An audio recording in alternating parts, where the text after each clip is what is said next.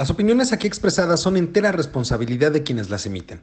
Estás escuchando Voces Universitarias, el eco de tus ideas, una emisión del comentario del día.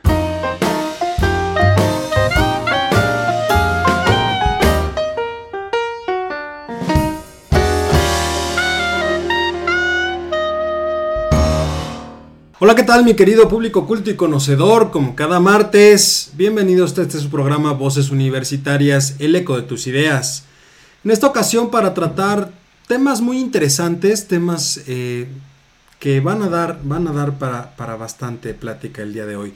Pero bueno, antes que nada, permítanme saludar a mis queridos amigos, compañeros y colegas que como cada semana me acompañan en este programa. Empecemos, obviamente, primero con las damas. Mari Carmen, ¿cómo estás? Muy buenas tardes. Hola Lalo, buenas tardes. Hola a todos, ¿cómo están?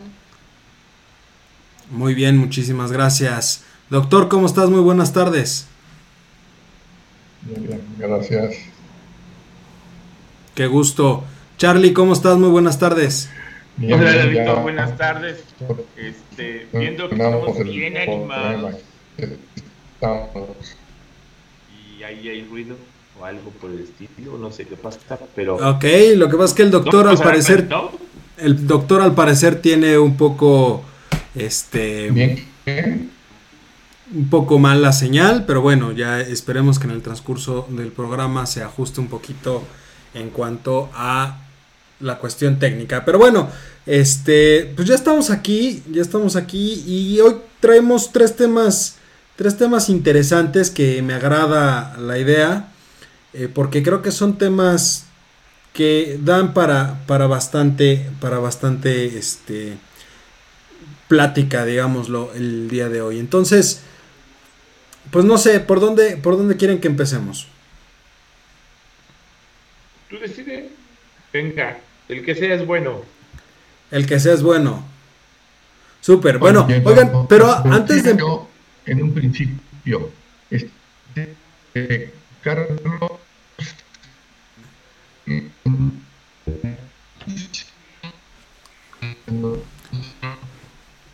Híjole, doctor, te, te estás cortando muchísimo y no te podemos escuchar bien. Como de la, de la niña de las...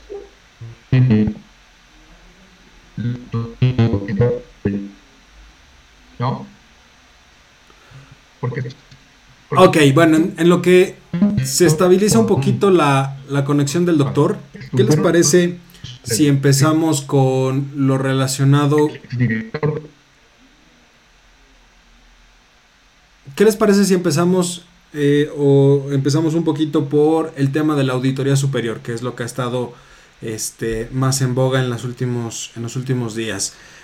Eh, para aquellos que no saben, recientemente la Auditoría Superior de la Federación dio a conocer los resultados de eh, los informes, más bien, al, a la auditoría de la cuenta pública 2019.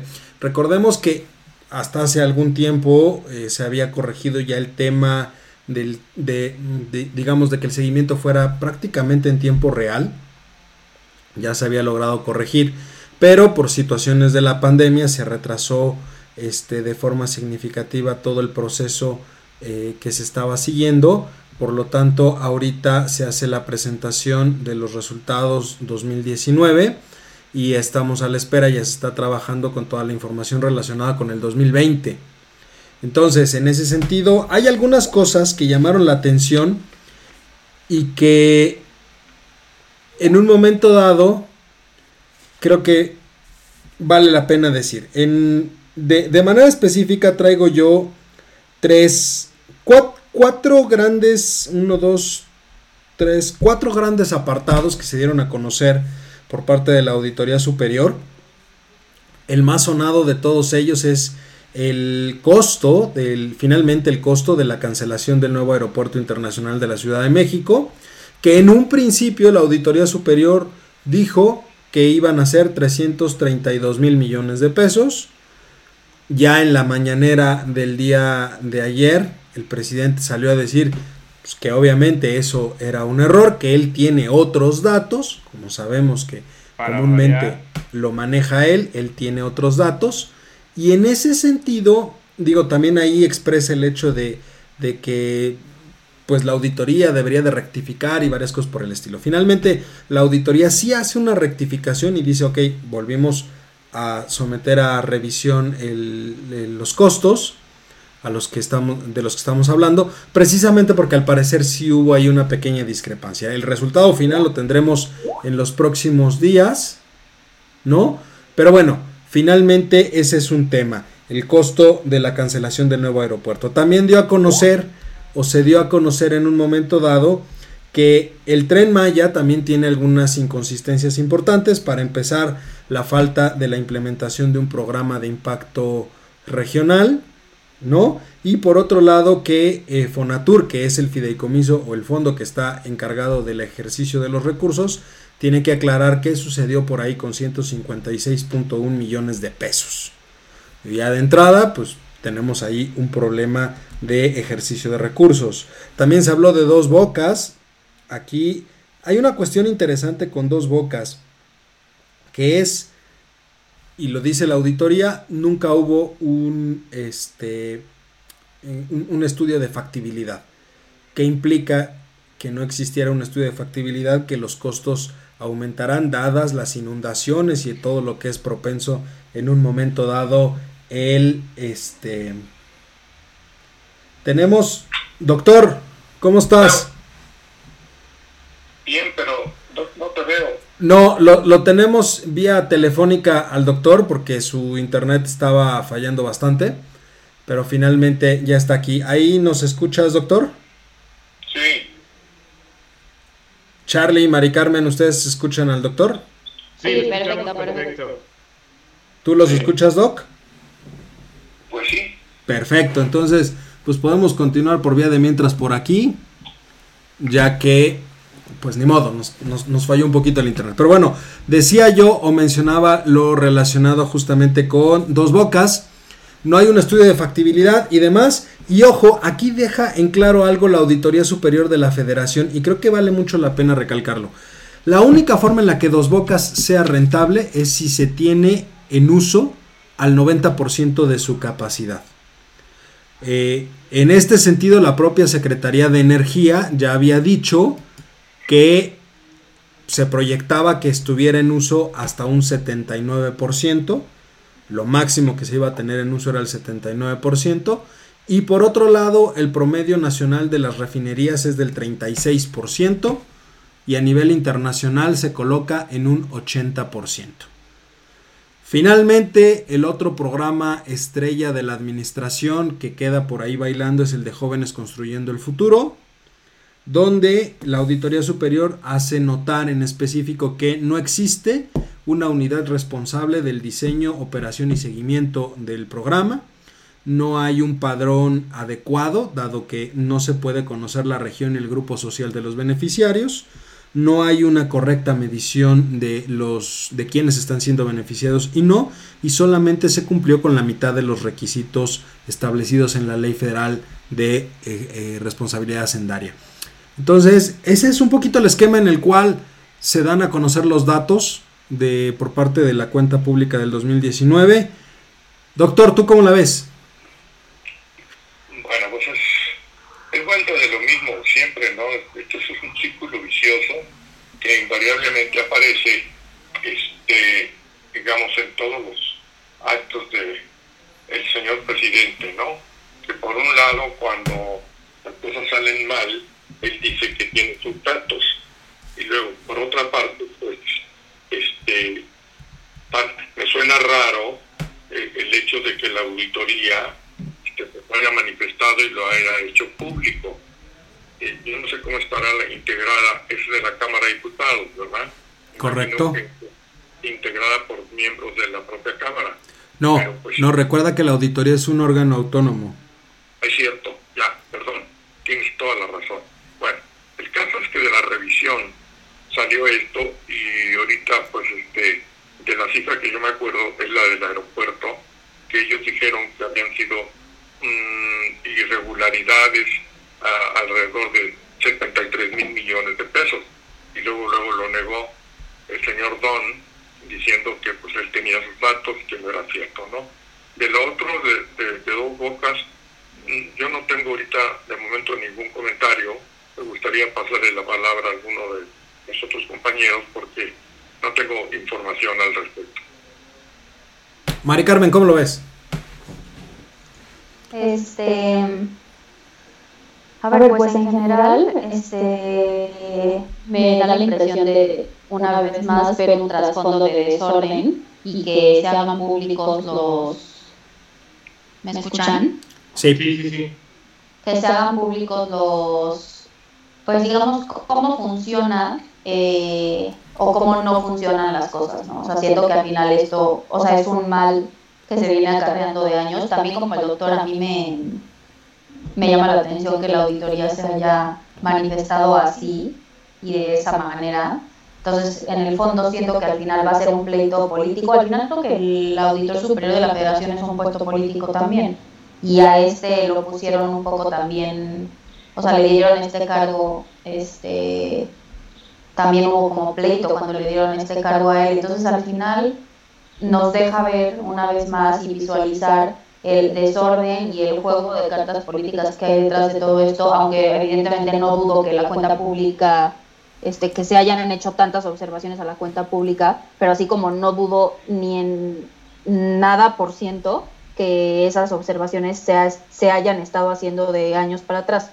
O sea, no sé si me explico, que todos los años yo creo que se deberían de hacer observaciones a la cuenta pública y muy probablemente todos los años la cuenta pública tenga muchísimos errores y muchísimos desvíos.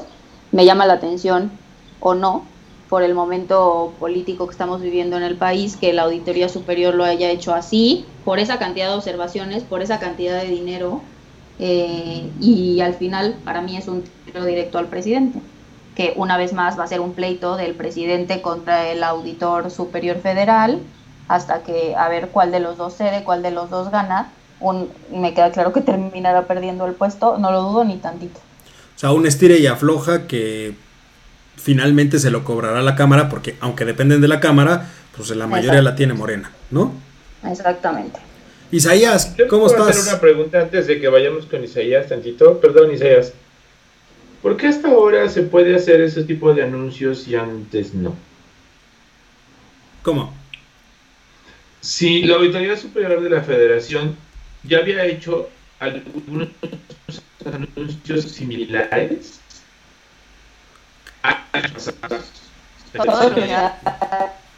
¿Y por qué hoy sí se hace el?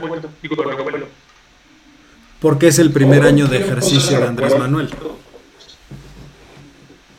O sea, yo creo que todos los años hacen revuelto. O sea, acompañamiento pasó muchísimo. Ahora bien, eh, hay un tema que me gustaría tocar sobre esta parte de la, auditoría y todo, el, todo lo que hay detrás, ¿no? Estar auditando la cuenta pública. Es increíble que se esté fregando tanto a los estados y a los municipios en cosas como tan simples como en la página que tienen y donde muestran su cuenta pública, donde cuentan el tabulador, eh, los artículos que los rigen, eh, para poder eh, cumplir con las leyes de transparencia, de Hacienda, de Administración y todas las demás. Yo no entiendo por qué hacen eso cuando, cuando la cuenta pública federal es espantosa. O sea, yo no sé qué estamos haciendo mal como sociedad en no señalar, o no sé por qué no se nos hace caso si es algo que se señala bastante, eh, este tipo de cuestiones, ¿no? Entonces pasó, por ejemplo, cuando salieron todos los comunicados en, de, de Estado Maestra, ¿no?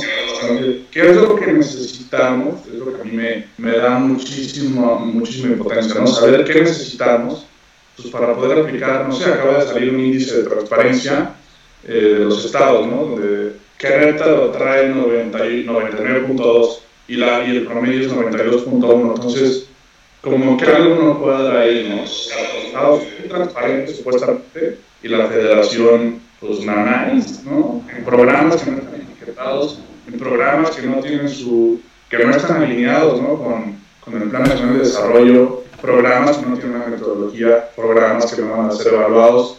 Entonces, yo no recuerdo eh, en el tiempo que llevo investigando sobre política y finanzas públicas, eh, un programa de tal magnitud como el de los jóvenes y el de los árboles y demás, eh, sin tanta, sin la metodología, sin evaluación, ni mucho menos. Entonces, es, absurdo todo, todo, lo que está sucediendo y pues quién sabe, ¿no? Hasta cuándo va a acabar todo esto.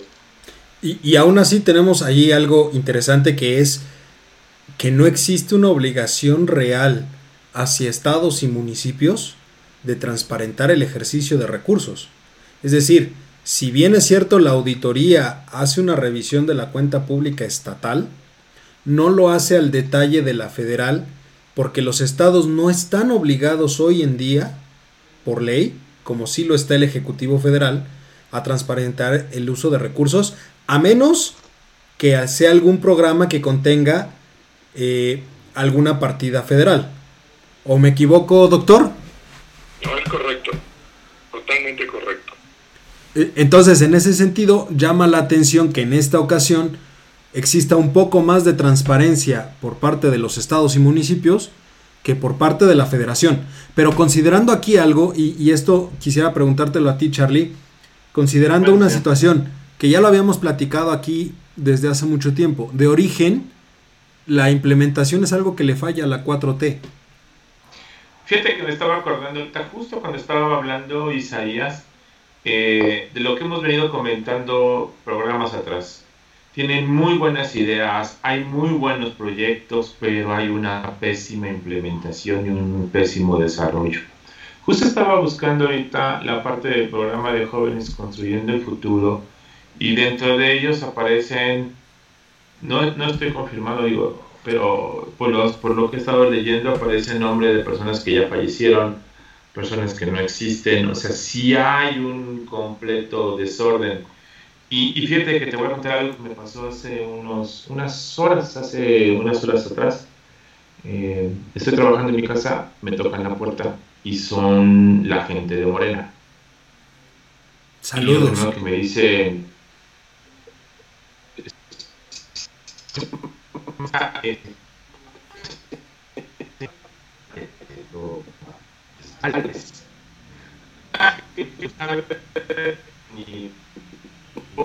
las familias por la pandemia y yo, ¿cuál apoyo y cuál pandemia?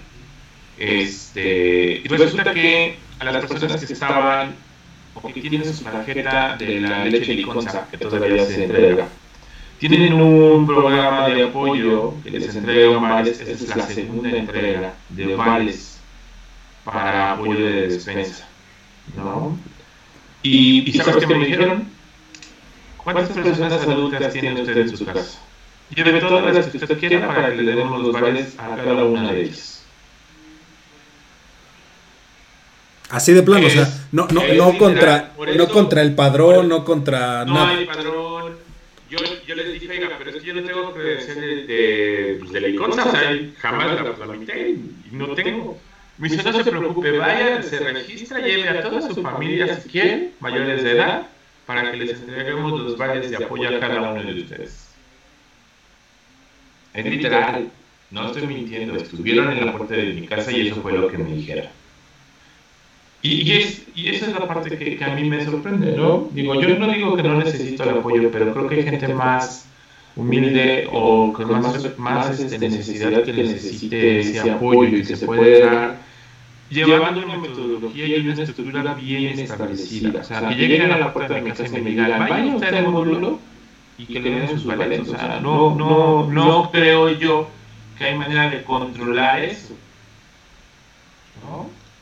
Eh, Fíjate, es eso que mencionas, la verdad es que no es algo que sorprenda. Eh, ha pasado siempre y sobre todo en periodo de elecciones. Eh, pues, pero lo que impresiona es que lo hacen, como tú dices, sin una metodología, ¿no? Cuando el PRI lo hacía, hacía que eran grandes operadores políticos de verdad, o sea, tenían una planeación por tierra increíble. Yo ahorita que estoy en, en bueno, no en campaña, vaya, pero participando en estas cosas. Uy, uy, uy, uy, uy, el, eh, eh, que hay un trabajo por parte eh, del PRI, por ejemplo, muy estructurado, ¿no? Y que fue lo que le falló a Morena. O sea, Morena dijo, nos vamos a traer lo mejor del PRI, pero pues no. O sea, nos queda claro que lo mejor del PRI es toda la operación política sobre tierra, ¿no? Entonces,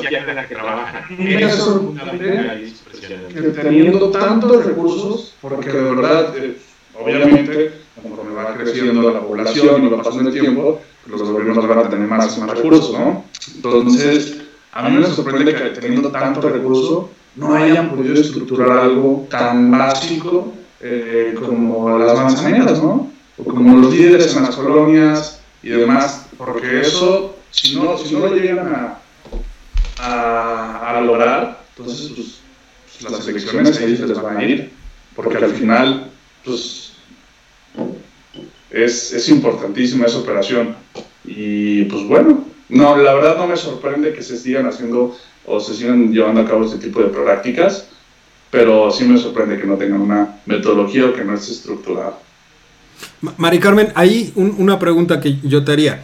El cruce a la mejor de información entre la Auditoría Superior y algún otro organismo que se me viene a la mente que podría ser el Coneval, pues tampoco es algo o una práctica que podamos ver en el corto plazo, considerando que el Coneval quedó muy debilitado en esta, al inicio, desde el inicio de esta administración, ¿no? Y, y creo que la mayor cantidad de observaciones van desde la perspectiva de la política social. Finalmente es una política que va o debería de estar encaminada a mejorar el desarrollo eh, social eh, en el país. ¿Qué, podemos esperar entonces? Porque ya lo mencionabas tú, eh, seguramente va a ser una estrella y afloje que va a terminar eh, a lo mejor con la salida del auditor. No lo sabemos, pero, pero no queda claro entonces hacia dónde va la, política de desarrollo del gobierno. Entonces, si, si, no hay, si no hay unas reglas de operación, si no hay padrones, si no hay nada, pues hacia dónde podemos voltear a ver. Este, no, no sabría qué contestarte, Lalo. O sea, ¿qué te digo? Todo, todo en México es así. O sea, lo que yo decía, o sea, no es, no es el partido en cuestión, ya es la clase política en general. Ya tenemos un sistema que está podrido desde adentro y simplemente es ir vislumbrando por cachos que hay detrás. A mí, lo primero que me saltó a la mente al ver lo de las observaciones de la auditoría, uno, tengo entendido que las, la, mayor número de observaciones se hizo en temas, por ejemplo, de comunicaciones y transportes. El segundo sí en agricultura y desarrollo social. Este, pero no sé, o sea, es vislumbrar la cantidad de cosas que nunca vamos a llegar a saber, que están mal hechas y que funcionan y que no salen a la luz gracias a un sistema muy bien planeado por años de tapaderas, literal. doctor, en ese sentido, responsabilidades. Yo, yo no recuerdo ahorita, perdón que te interrumpa, yo, yo no recuerdo ahorita a lo largo de todos estos años que el ejercicio de rendición o de análisis de la cuenta pública haya desembocado realmente en, en este, responsabilidades eh, civiles. Lo que pasa es que acuérdate este, que en un momento dado lo que hace, digamos, la auditoría es un poquito también lo que hace la, bueno, hacía la Secretaría de la Función Pública. Se hacen observaciones sobre irregularidades y, y se pide que se comprueben, o sea, que se revisen y que se comprueben. Eso es lo que se venía haciendo por siempre, ¿no? Ahora, este, yo no me explico este giro, un poco como lo que dice, lo que opina en todo caso Isaías. ¿Qué pasa, no? Y él mencionó el programa especial de este de bienestar, me parece, que es el que también salió por parte pues, de los que estamos aquí. Eh, suena raro, ¿no? Y, suena raro, eh, tal vez si lo hubieran impulsado los grupos de oposición, dirían que, que no es cierto, que es mentira pero resulta que sale de, gente que se supone que está con Andrés Manuel, porque si no, pues ahorita estaban hablando ustedes de que si renuncia el auditor, pues en ese caso deberían de renunciar todos, porque todos hacen el dictamen, ¿no? Entonces, pues algo, no, no me cuadran muchas cosas ahí, ¿no? Y así como es el de bienestar, deben de estar, si no todos, la mayoría, porque desafortunadamente hemos visto que cuando no es una cosa o es otra, ahorita se mencionaba inclusive lo de comunicaciones y transportes. Y así como eso, si le seguimos juzgando, digamos, pudiera ser que salieran otras cosas, ¿no?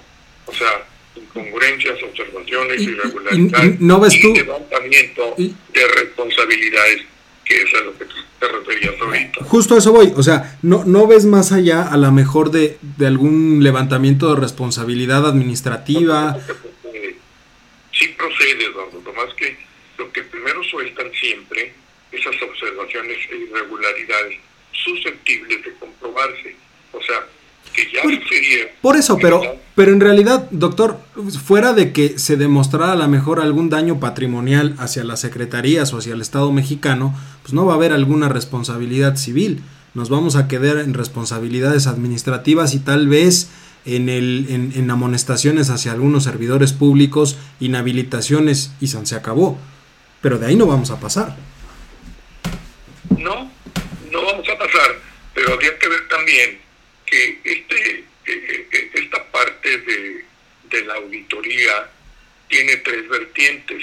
En primer lugar, una responsabilidad administrativa, posteriormente una responsabilidad civil y después se puede llegar al extremo de una responsabilidad penal, cosa que hasta donde yo recuerdo nunca ha sido. Pues habrá que esperar finalmente también a, a que se libere el verdadero cálculo de lo que sucedió con el aeropuerto, porque ese, en ese caso en específico, sí podríamos hablar de un daño patrimonial, ¿no? Por supuesto, sí. Y a lo mejor ahí sí podríamos llegar a ver algún, alguna responsabilidad penal. Que si el, el, digamos, la corrección que hace la auditoría es a la baja, pues nos vamos a quedar exactamente igual, ¿eh? Pues sí. Pero bueno. Pero bueno, oigan, el, siguiente tema. Eh, eh, yo, yo, lo quiero empezar contigo, Charlie, porque tú eres el más ecuánime en este tipo de temas. Yo no lo quiero decir porque a mí me gana el coraje. Y luego se enojan porque insulto o dicen que insulto a la gente cuando en realidad no insulto a la gente. Pero bueno, el tema en específico es el yachole. ¿Qué respuesta? Ah, ¿Qué respuesta es esa, Charlie? Digo, ah. yo, te podría decir el, qué tipo de persona da esa respuesta y sobre todo a un tema tan delicado. Pero no lo voy a hacer. Fíjate que tú sabes perfectamente bien mi postura sobre este gobierno y, y lo que creo de este gobierno. Pero creo yo que debes de responder a lo que la sociedad te está exigiendo.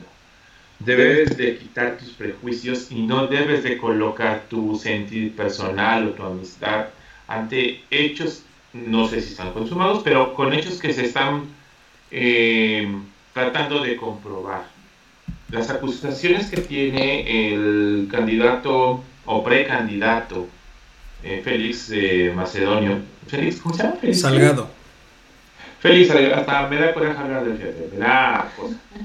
Félix Salgado Macedonio, eh, no es posible, y lo hablábamos hace la semana pasada, que tiene cuentas pendientes con la justicia, con la justicia y tiene que ser, se tiene que liberar eso antes de que pueda proceder a ser, eh, entrar como candidato.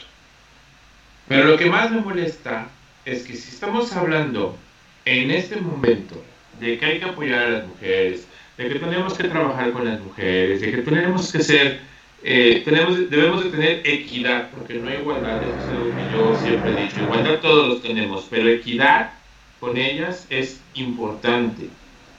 Y que el Señor diga, hay una campaña de linchamiento, retomando al clásico, una lanzada en todos los programas de radio y prensa en contra de Félix Salgado Macedonio, y yo lo que planteo es, a ver, hay que preguntarle al pueblo de Guerrero, ¿y por qué ahora está, eh, y por qué ahora esta campaña? ¿De parte de quién? Que los de la oposición ya lo tienen de bandera ni un voto al otro partido. Y luego salga con su frase de ya chole con esta situación. Eh, no, no, perdóname, pero ahí sí de plano totalmente en contra. Yo creo que lo más político sería eh, decir vamos a investigar el caso y vamos a ver qué se procede. Aunque y como yo no formo parte del partido, se podría decir, porque él lo dijo en un principio, que se desafanaba del partido de Morena una vez en el poder, así lo dijo alguna vez, ¿no? Sana distancia. Dijo sana distancia. Ajá, sana distancia. Entonces, creo yo que, que era el momento para decir y poner a las mujeres de su lado y decir, lo voy a revisar y lo vamos a trabajar para ver que esto no proceda o ver que se le dé su tiempo de investigación. Creo que eso hubiera sido lo más correcto, en vez de salir con su frase dominguera corriente, que de verdad me molesta. No es justo. Es lo que siempre hace. Es una forma de evadir este, la, la respuesta, también de evadir la responsabilidad de quien él defiende a capa y espada. Punto. Eh, Isaías, ¿tú, tú, ¿tú cómo lo ves? ¿Ya chole? ¿O qué? A mí me hierve el hígado, la verdad, con ese tipo de comentarios del presidente. De verdad, por más que intento tratar de, de separar mi postura política, que creo que también, como la de Charlie, ha quedado clara en el programa, este, no puedo. O sea, lo, o sea, el cinismo con el que se maneja Andrés Manuel para mí ya ha rebasado cualquier límite, ¿no? O sea, yo el discurso de nadie por encima de la ley, no, creo que eso fue, una, burla de estandarte, ¿no? Y todo. Y se le acabó a las dos semanas, ¿eh? ¿Cómo? Y se le acabó a las dos semanas. O sea, eso de nadie por encima de la ley, nadie al margen de la ley, quedó claro que fue un simple eslogan raro.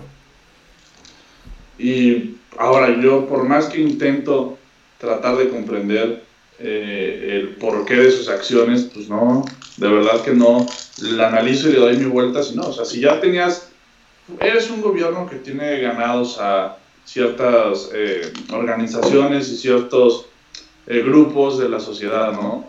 Ya los tienes en la bolsa, ¿por qué? ¿Por qué haces esto? Al final, obviamente, Morena cuando ganó tuvo un gran apoyo de los grupos feministas, de los grupos eh, de LGBTI, de los grupos vulnerables, todo, o sea, de todos los grupos sociales tuvo un gran apoyo. Hasta de conservadores tuvo apoyo. Entonces, yo no, yo no sé por qué ahora es esas actitudes que pues lo único que le hacen es, es cavar su tumba, ¿no? Ah, bueno, a mí me gusta pensar que eso es lo que está pasando, políticamente, no, no en el sentido. Luego se el texto.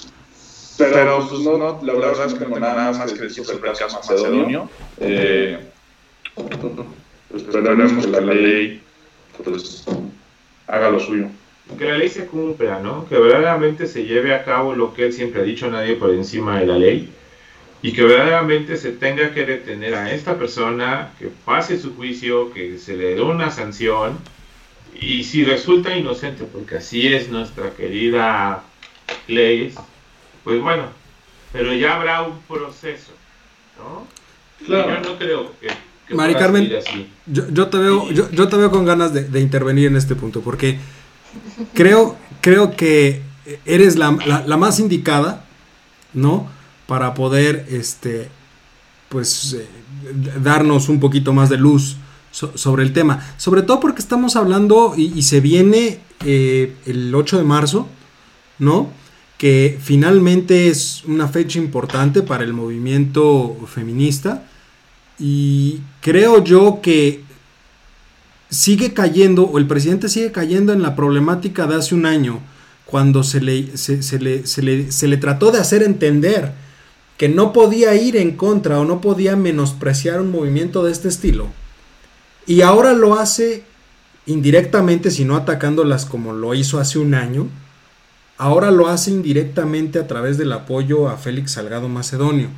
Que creo también, ya me lo aclararás tú, pero creo que está confundiendo, o el presidente está confundiendo Pérez con manzanas. Porque él habla mucho de que cuando él era oposición trataron de desprestigiarlo.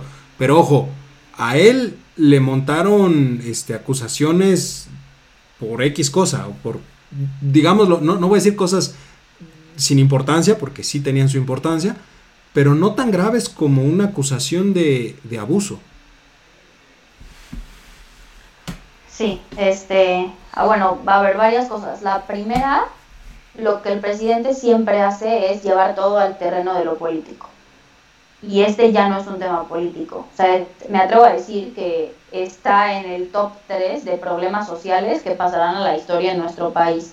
Y les quiero recordar que las grandes luchas y lo que se ha conseguido de luchas sociales normalmente son a nivel internacional y creo que la lucha feminista está más que claro como en su momento fue luchas salariales en los 70s o feministas de los 60s o lo que quieran, se dan a nivel estudiantiles en los 60s también, se dan a nivel internacional y creo que no hay duda de que esta es una de ellas. Entonces, uno, creo que es un error llevar todo al terreno de lo político.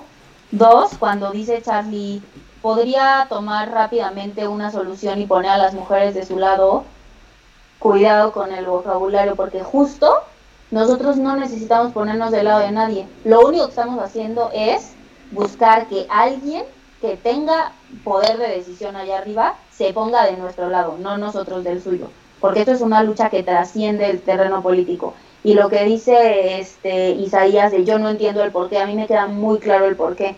López Obrador es la concepción más tangible de lo que es un político conservador mexicano y, de, y su, la forma en la que él se ha formado y, y hasta dónde ha llegado para mí es literalmente lo que es un político conservador y detrás de esto lo único que está es una vez llevar todo el terreno político. Para él pesa mucho más todas las cadenas de favores que lleva generando durante años y todo su sistema político que cualquier lucha que lo pueda hacer perder votos. Entonces vuelvo a lo mismo.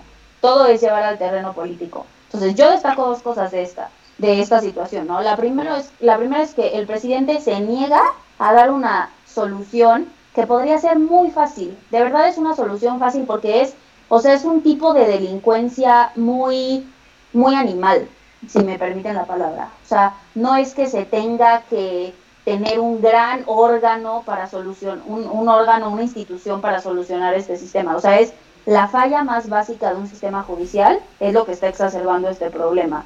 Entonces, el observador se niega a dar una solución. Eh, y con esto, o sea, para mí no se une al gran grito y lucha social que se ha venido desarrollando en su sexenio y ha dejado muy clara la raya. Y dos, lo que ya les mencionaba, ¿no? que los intereses políticos y toda la cadena de favores que lleva construyendo durante años pesan mucho más que el grito feminista y de la violencia de género. Entonces, esas son las dos cosas con las que yo me quedo. Sin duda hay mucho más a debatir, ojalá que el programa del 8 de marzo también podamos hablar de esto, pero, pero simplemente es hacer visible que existe un sistema donde predomina este, desde un micromachismo hasta un acoso o un abuso sexual y la importancia que se le da al tema es nula. Y eso es en lo que estamos trabajando las mujeres feministas, en simplemente en temas de verbalizar la situación, normalizar la situación, justo que el, justo el presidente entraña eso por lo que nosotros estamos luchando y nada más no logramos que sea. Así es como lo veo yo. No, no, no, no ves tú, y con esto paso también a ti, doctor, porque también me gustaría hacerte la misma pregunta. ¿No ves tú aquí un, digamos, un enfrentamiento entre un real reclamo social, no solamente por parte de las feministas, sino de muchas otras eh, reclamos sociales que se han dado en lo que va de esta administración, en este primer tercio de la administración? Y un luchador social o alguien que se hacía llamar un luchador social que simplemente no quiere escuchar? A ver, otra vez repíteme la pregunta. Sí, ¿no, no ves una confrontación entre un, los movimientos sociales que se han dado en, en lo que va de la administración, que han sido muchos los que han alzado la voz, y un supuesto luchador social, porque así fue como se describió el mismo Andrés Manuel durante muchos años, que simplemente no quiere escuchar. O sea, como que se le se le cerraron los oídos en cuanto llegó al poder. O sea, no creo que se le hayan cerrado los oídos, simplemente es que no le conviene. Y él, o sea, ese es el problema de dejar que una persona con ese perfil llegue a la presidencia de un país.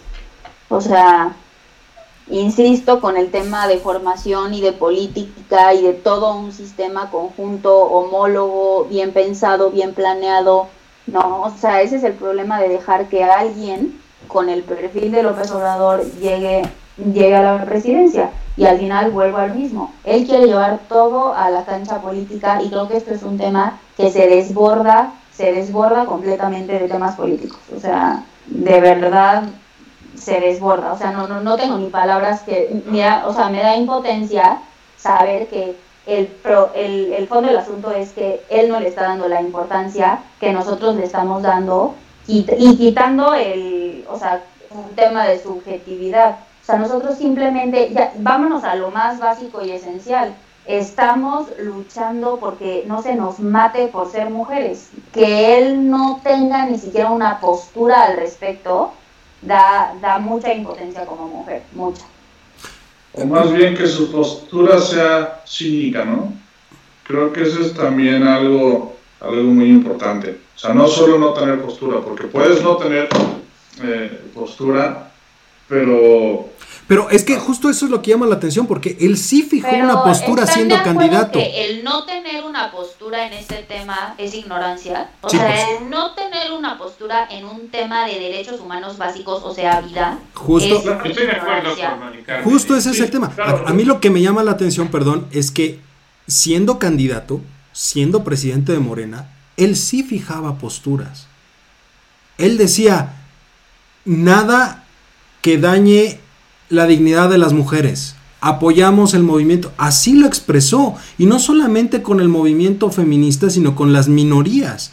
Decía Isaías el tema de la comunidad LGBT, el tema de las este, madres solteras. O sea, él sí fijó en su momento alguna postura. Y, y lo que llama la atención es que ahorita, a lo mejor no cínicamente como dice Isaías, sino simplemente aquello que agarró de bandera en su momento, ahora lo minimiza porque no le conviene, como menciona Mari Carmen, y, genera un, sentimiento de, impotencia ante la gente. O sea, es el hecho de decir, oye, están matando a las personas, está, está muriendo una persona por el simple hecho de su género y tú no puedes ponerte del lado de la ley, que es aplíquese la ley de no puede haber o no se pueden permitir actos de ese estilo. O sea, ignorancia completamente. Creo... Por eso insisto lo del perfil. O sea... Fíjate que yo sí quiero aprovechar, porque Mari Carmen me dio ahorita un, un estate quieto cuando me dijo que no se trata de que las mujeres se pongan de lado. Y tienes toda la razón, Mari Carmen. Tienes toda la razón, pero simplemente es que el señor presidente eh, fije su postura y entienda que es un problema social, que tiene que resolverlo, que tiene que tratar de de, darle un cauce correcto. Esa es la situación. doctor, punto de vista. y si fuera más, sí, claro, Charlie, tienes toda la razón. Y si fuera más inteligente, podría de verdad usar, hasta usar este tema en, en temas electorales. O sea, por eso cuando, por eso cuando dicen, es que a mí me queda claro que él, él, él, es, o sea, él tiene un equipo inteligente y ha tenido una campaña inteligente y ha tenido un porvenir inteligente, pero si de verdad fuera inteligente, podría perfecto, perfecto usar esta bandera de la lucha feminista a su favor. Porque si nos regresamos un poquito en el tiempo, lo voy a dejar sobre la mesa porque es un tema al que no quiero entrar, pero analicen en qué momento de la historia de nuestro país los, los feminicidios se dispararon. Ahí lo dejo sobre la mesa. Punto. Doctor, nada más para terminar el tema, la postura de Andrés Manuel tendría que ser la postura de la ley. Pues sí, definitivamente. Pero hay una cosa ahí. Yo leía por ahí en fin de semana está algún artículo y, creo que tiene que ver mucho, desde luego, con la problemática que día con día se le viene acumulando. ¿A qué me refiero con esto? Digamos, no sé decirlo exactamente, eh, porque está en relación con su perfil, desde luego, pero le gana el coraje, o sea, se le están acumulando los problemas, entonces se enoja, y cuando se enoja, ya valió gorro el asunto, para él, por supuesto, porque comienza a confrontarse, eh, a hacer un lado los problemas, a no responder en la forma más adecuada que le convendría a un presidente de la República, que tal vez ese lenguaje se podía tolerar, entre comillas, porque además no sería el momento adecuado, en algún otro personaje político, pero si el principal representante de alguna manera de este país cae en esos errores, pues caray, este, yo creo que es una cuestión también de, de tipo psicológico, porque ¿qué no te estás dando cuenta que, que estás incurriendo en una incongruencia cuando hablas con esto? ¿Qué no te estás dando cuenta que estás contradiciéndote a lo que dijiste en un principio? Y luego, por ejemplo, el tal este, Salgado, cuando le hicieron la entrevista, lo primero que soltó dijo, las mujeres son el motor de esta transformación. O sea, andaba ya como quien dice, buscando por dónde salirse para poner en alto la defensa de las mujeres, ¿no? Yo lo veo así. A Andrés Manuel le está ganando el coraje, la ira de que se pongan en contra de él. Es, muy visceral, eso, eso lo sabemos. O sea, él, él es una persona visceral cuando algo no le agrada, simplemente está en contra de, o sea, y él fijó su postura así desde un principio. O están con la transformación o están en contra de la transformación. Es el hecho de decir, están conmigo o están en contra de mí. Es decir, todo lo que no le agrada, independientemente de si es legal, no es legal, es eh, una cuestión moral o no es una cuestión moral, él lo ve así conmigo o contra mí, punto, ¿no? Que creo que eso finalmente ha, generado un descontento social importante en lo que va de la administración, ¿no? Pero bueno. Se va acumulando, se ha ido acumulando. Se va acumulando y, tenemos elecciones este año. Falta ver si realmente ese, ese, esa acumulación de enojo. Puede ser que no le afecte ahora Lalo. Puede ser que pase sin pena ni gloria, porque bien lo hace. El pueblo decide, el pueblo. Fíjate que poco a poco a mí me ha ido como que ya calando esas palabritas porque dices, no, también tú tienes que decidir. Como la máxima representación de nuestro país, tú tienes que decidir y tomar cartas en el asunto. Y este es un tema muy importante, no se puede dejar a la ligera. No puedes permitir, si ya habías hecho un logro la semana pasada con lo de la detención del gobernador, del el gober precioso, bajo este mismo tema, pues señor, sigue dando causa y gana puntos para tu causa, ¿no? Como bien dice Mari Carmen, pero no, la vuelve a arreglar. Pues es que, Charlie, siempre lo hemos dicho, si en algo, en algo es experto el tabasqueño, es en aventar la pelotita, ¿eh? y, sin, tomar en cuenta que cuando la avienta, a veces la está aventando, y perdónenme la palabra, lo está, aventando al estúpido. es que no, es que no, de verdad no, no, lo puedo, no puedo, de verdad no puedo entender su frase y la minimización tan brutal que está haciendo del tema. Es de verdad irritante.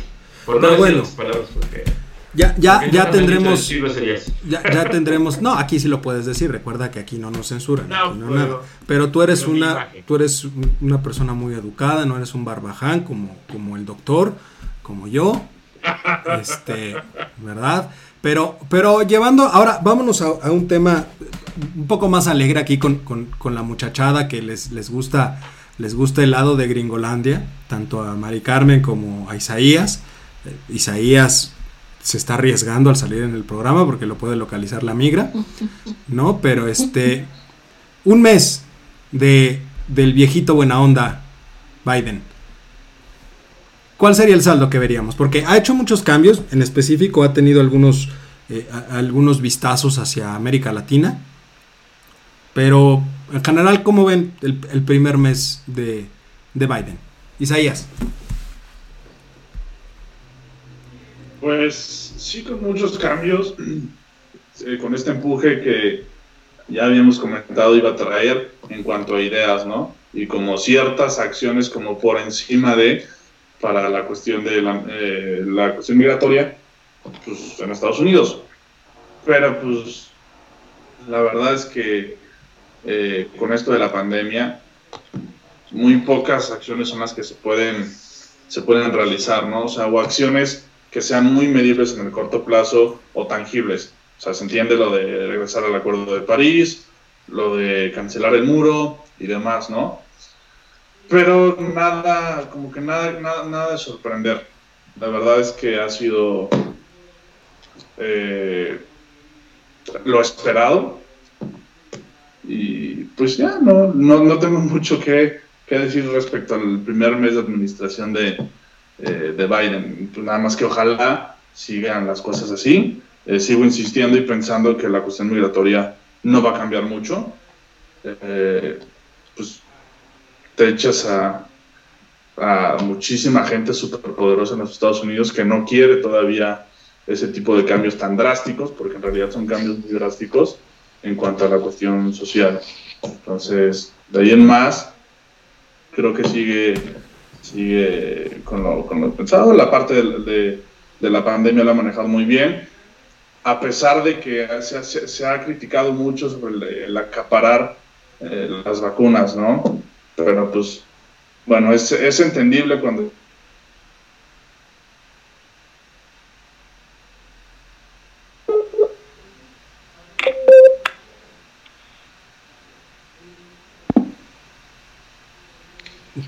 Se, nos fue un momentito eh, la, la, señal. Aquí, aquí hay una cosa. seguimos al aire. De, acuerdo, perdón, doctor. doctor. Con respecto a lo que está diciendo Isaías, yo creo que a Biden Trump le dejó una papa caliente. Punto. Le dejó un sinfín de problemas que tiene que enfrentar y resolver a la brevedad por supuesto, y eso nadie lo puede hacer en un mes. La idea es buena, los propósitos son buenos, las metas también son buenas, pero más despacio que voy deprisa, decía por ahí alguien. Entonces, habría que aguantar un poco más en el caso de Biden porque pues está muy grueso el problema que tiene encima, sobre todo la pandemia, ¿no? que le ha dado mucha velocidad, este, ahí la gente se está vacunando en, los supermercados, en las tiendas, día y noche trabajando, y por eso llevan el número de personas este, que han que han vacunado, ¿no? 1.5 millones al día de vacunas se están aplicando. Pero sí, pues ahí tienes, ¿no? Pero por eso es muy es difícil hablar ya de que se hayan concretado muchas acciones.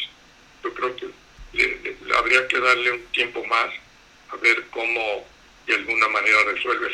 Y yo creo que algunos de ellos, sobre todo en el caso de migrantes que ya están dejando entrar, previo requisitos, digamos, de aquellos que estaban detenidos en la frontera con México, pues es un buen punto, ¿no? Es decir, va en vías de una solución. Pero si de repente tienes 100.000 gente, pues determinas, por decir un número, a lo largo de la frontera, híjole, ¿no? pues bueno, de qué se trata, ¿no? Habría que ver también lo que le pasó en alguna ocasión a Clinton, cuando el presidente Bush le dejó que pasara Arkansas o Arkansas, este, no sé cuántos miles de cubanos, y luego los cubanos los encerraron por ahí en algún lugar y se comenzaron a quejar. ¿Y qué fue lo que dijo Clinton? Yo no puedo dejar entrar a cualquiera, tengo que revisar quién es, qué hizo en la isla y demás por ahí podría venir algo también de lo que está haciendo Biden, ¿no?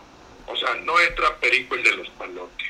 Aquí entra quien en un momento dado va a aportar algo, punto. Porque ellos están conscientes también, y yo creo que también que estarán de acuerdo, que necesitan manos de obra barata.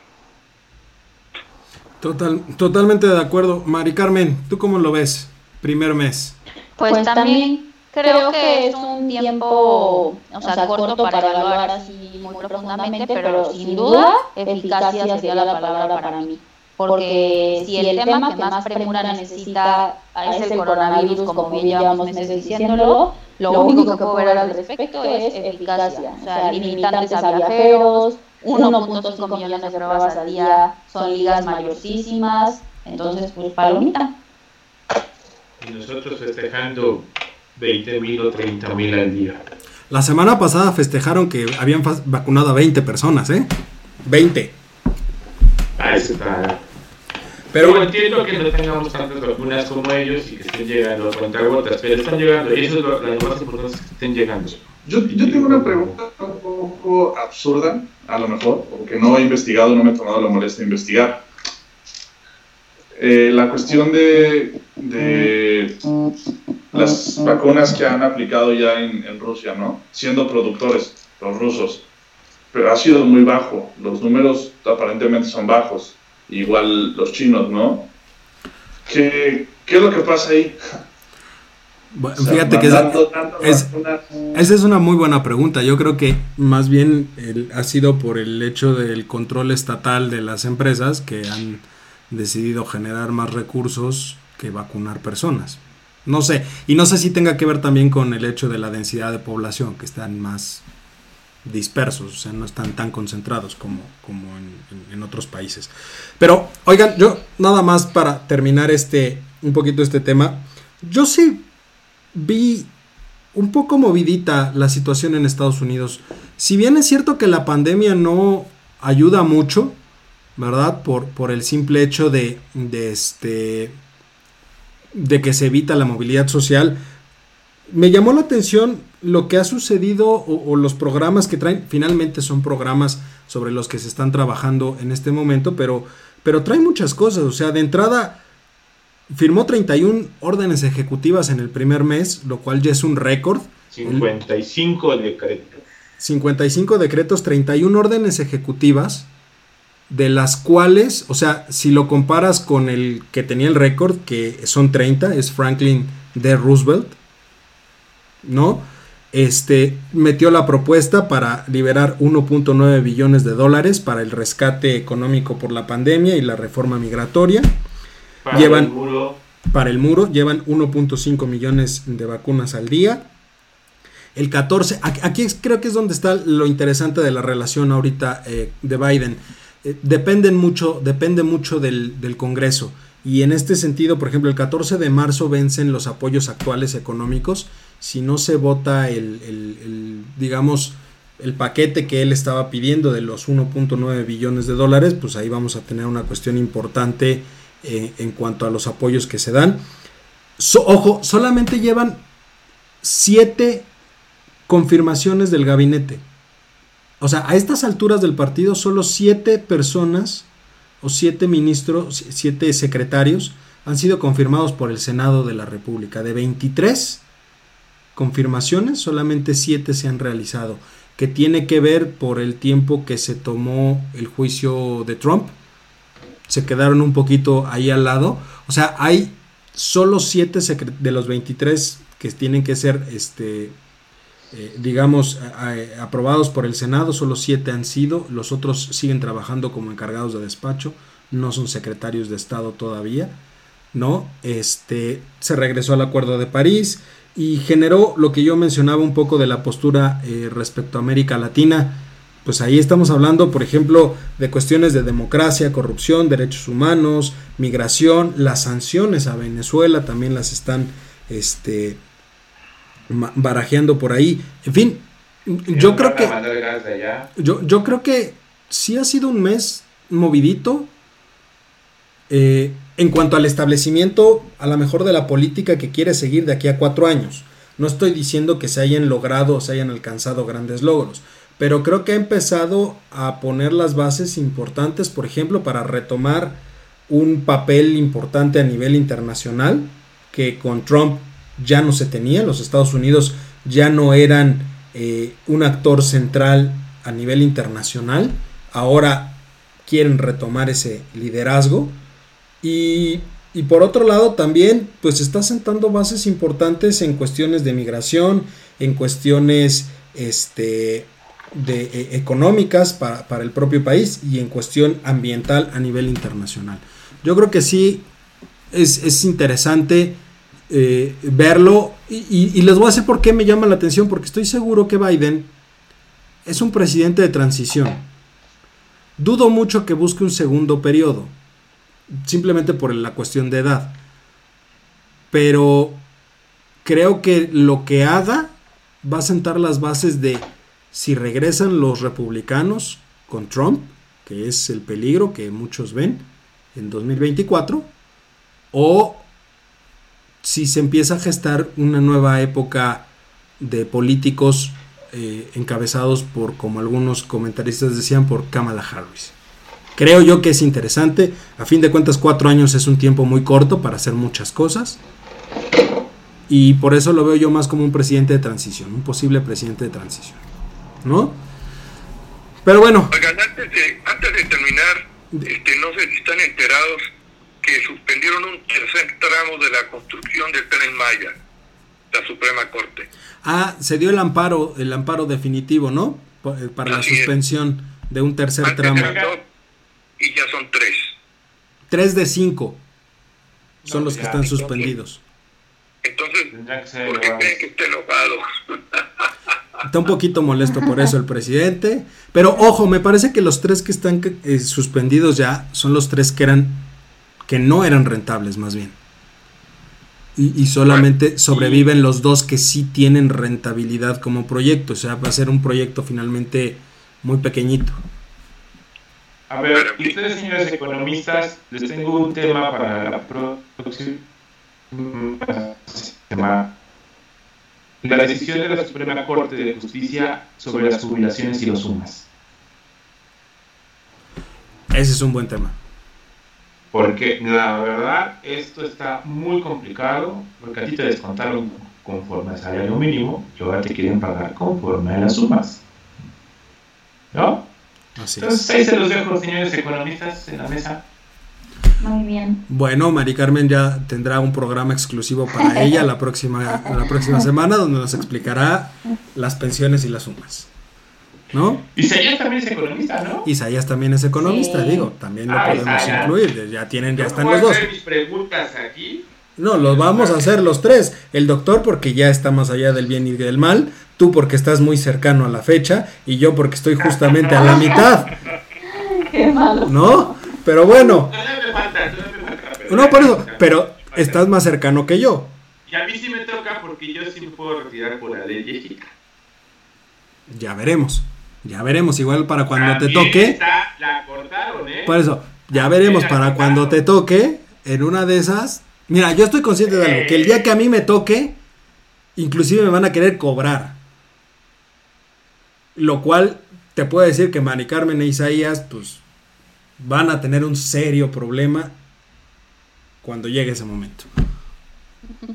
¿No? Pero bueno, Mari Carmen, muchísimas gracias. Eh, Charlie, muchísimas gracias. Doctor, muchísimas gracias que lo tuvimos en el teléfono. Esperamos que la próxima semana ya pueda estar de nueva cuenta con nosotros. Isaías, muchísimas gracias. Pero sobre todo, muchas gracias a usted, mi querido público culto y conocedor. Eh, recuerden seguirnos en todas nuestras redes, flow.page diagonal comentario del día, flow.page diagonal eh, voces universitarias. No se olvide de darle like a todas nuestras promociones, a nuestras publicaciones. Likes, este, activar notificaciones y todo el rollo youtubero que se sigue en estos, en estos casos, ¿no? Pero bueno, tengan un excelente cierre de martes, cuídense mucho y nos vemos la próxima semana. Dios, cuídense, un abrazo. Gracias, Doc. Nos vemos, Bye, hablamos. Dios, Doc. Hasta luego.